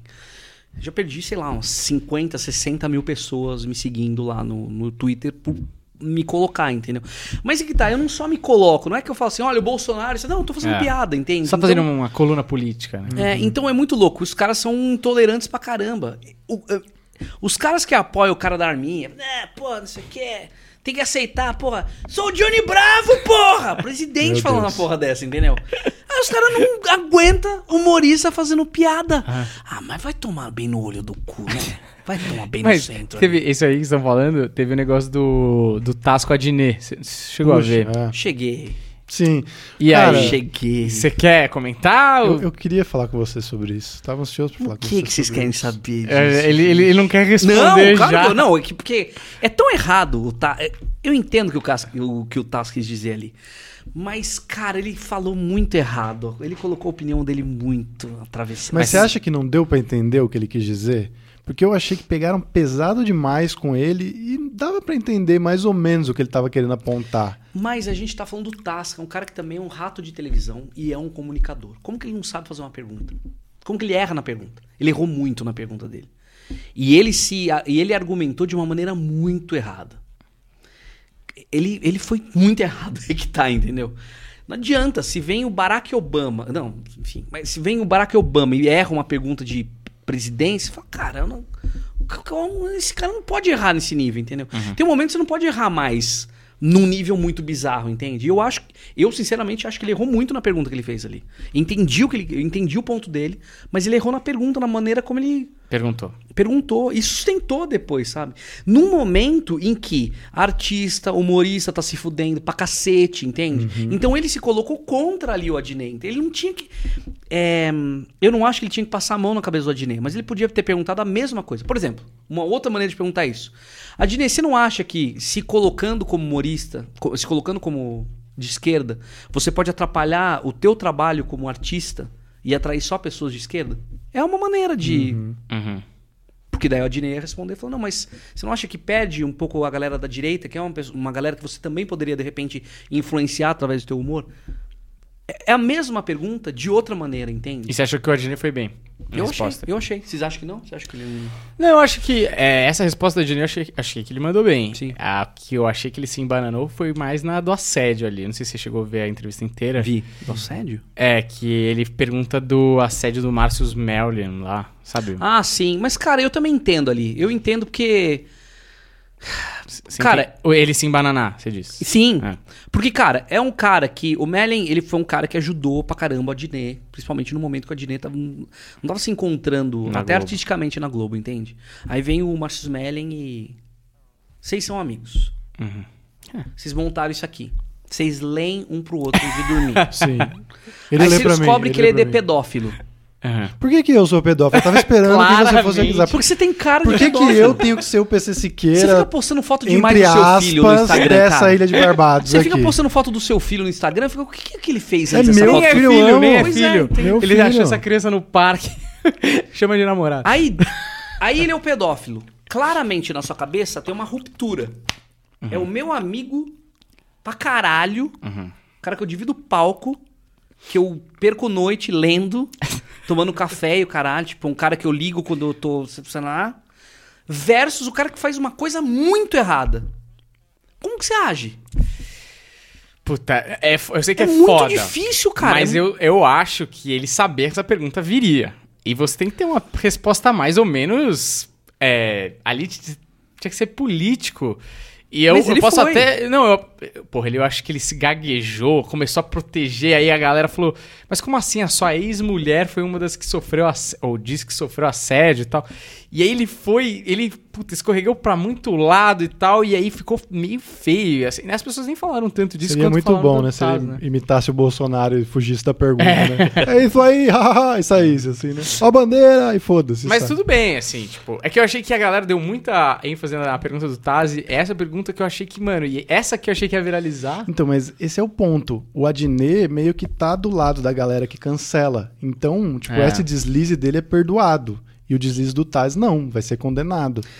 E- Ele tá do lado da galera que cancela? Eu acho, É, cara. ele- ele- Eu acho que hoje, hoje a esquerda, é- essa esquerda mais agressiva é a, é a esquerda que tá mais é, patrulhando, entendeu? Mas É ele porque- pessoalmente cancela? Eu não sei. Ah, não, não, não. Eu não sei Acho também. Não, não. não, não, eu digo assim, ele é um representante porque ele tá batendo bastante no governo e mere- merecido, entendeu? Eu acho que tem que bater no governo. Também tô do seu lado, acho o pessoal chato pra caralho, entendeu? Que fica patrulhando do outro lado. Mas é. Só pra não, não deixar o meu ponto aqui do, do Taz. Eu achei. Não sei se é porque. É, eu já tinha ouvido aquela opinião dele mastigada em alguns outros lugares. E Ah. quando ele veio e, e- e explicou, né? E, e fez a pergunta, eu já entendi o que ele quis dizer com não tem comediante em Cuba e.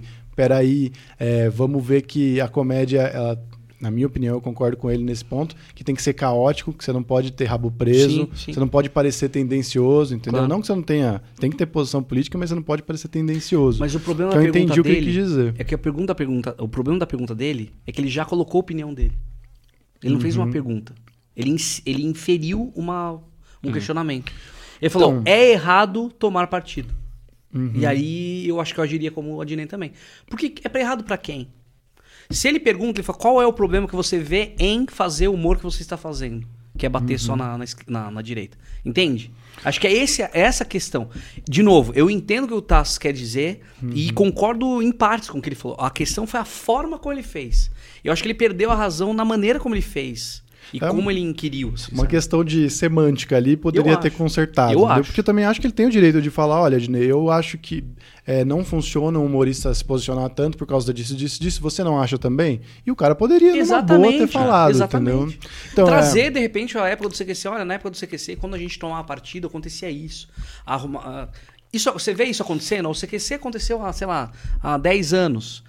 Essa, você vê essa diferença daquele momento em que aconteceu isso comigo, com você que acontece? Tinham várias maneiras de ele fazer essa pergunta, mas eu acho que ele foi. Sei lá.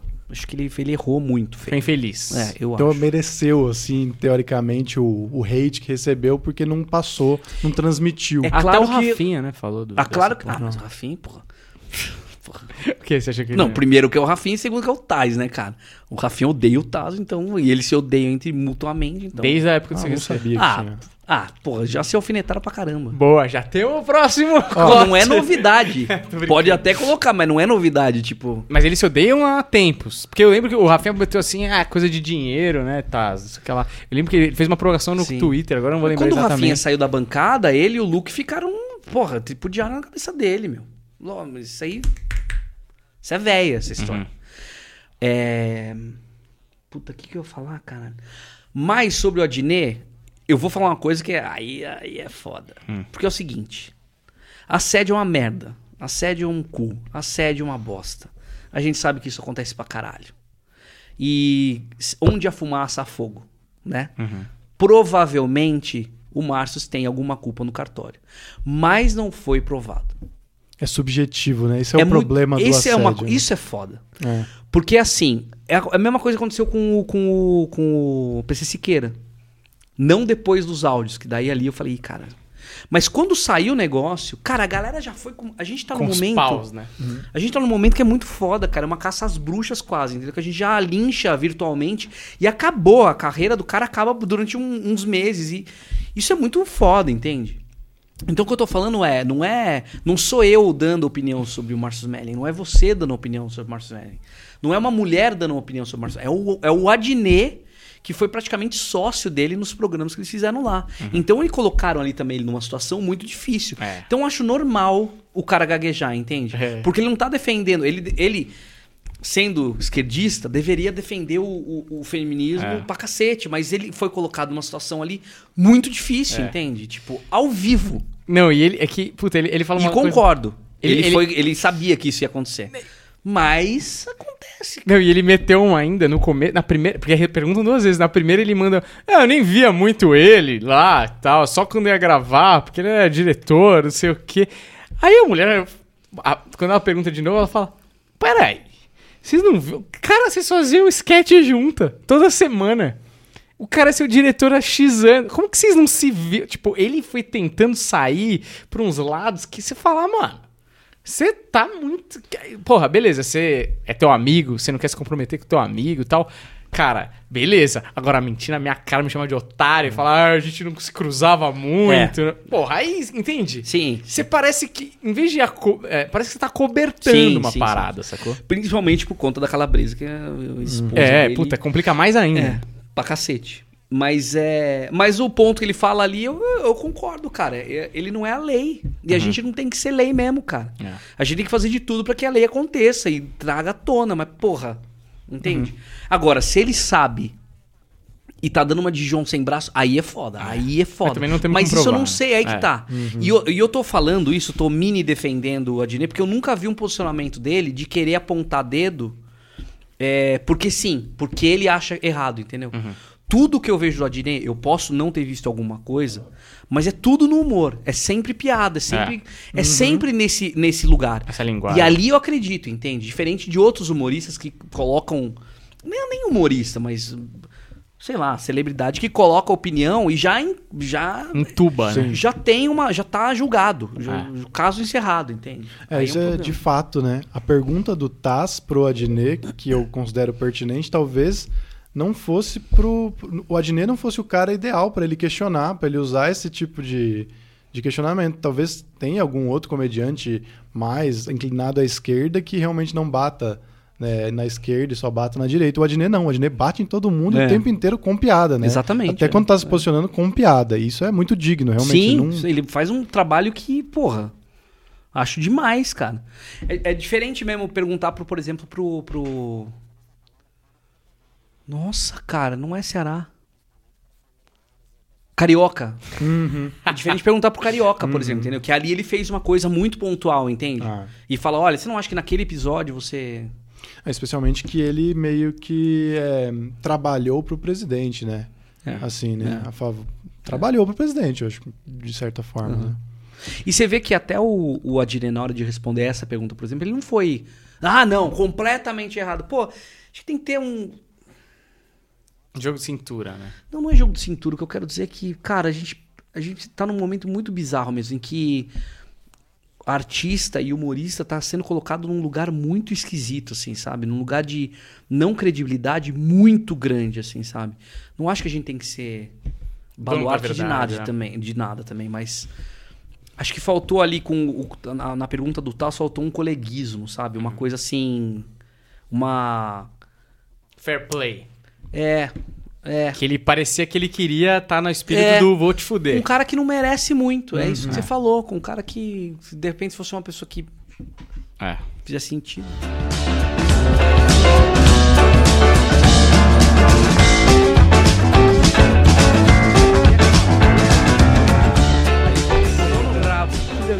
Mas vamos acabar em maneira positiva aqui. É, é, eu fiquei muito feliz de você ser o primeiro convidado nosso, de verdade. Porque é o que eu falei é, antes de ligar a câmera, porque eu não sou legal só nas câmeras, entendeu? Eu sou legal. Mas por que você tá falando desse jeito, cara? Você não consegue fazer um elogio sem fazer uma voz de Não, você conheceu meu pai, você vai pamonha, saber. cara? O meu pai, uma vez, peguei. Ele não sabe me elogiar, né? Peguei uma mensagem dele assim, ó. É, o cara tava perguntando como é que tava a família, ele falava assim. Ah, aqui tá tudo ótimo, negócios maravilhosos. Eu vou casar com a minha namorada. Eu acabei de entregar a minha pós-graduação. Minha filha, porra, acabou de terminar a faculdade, um curso em Londres, vai mudar pra Barcelona e trabalhar numa multinacional. E o Daniel, Daniel acabou de fazer 27. Quando eu li aquilo, eu falei, mano, filho da puta! Fala qualquer merda que eu fiz alguma coisa.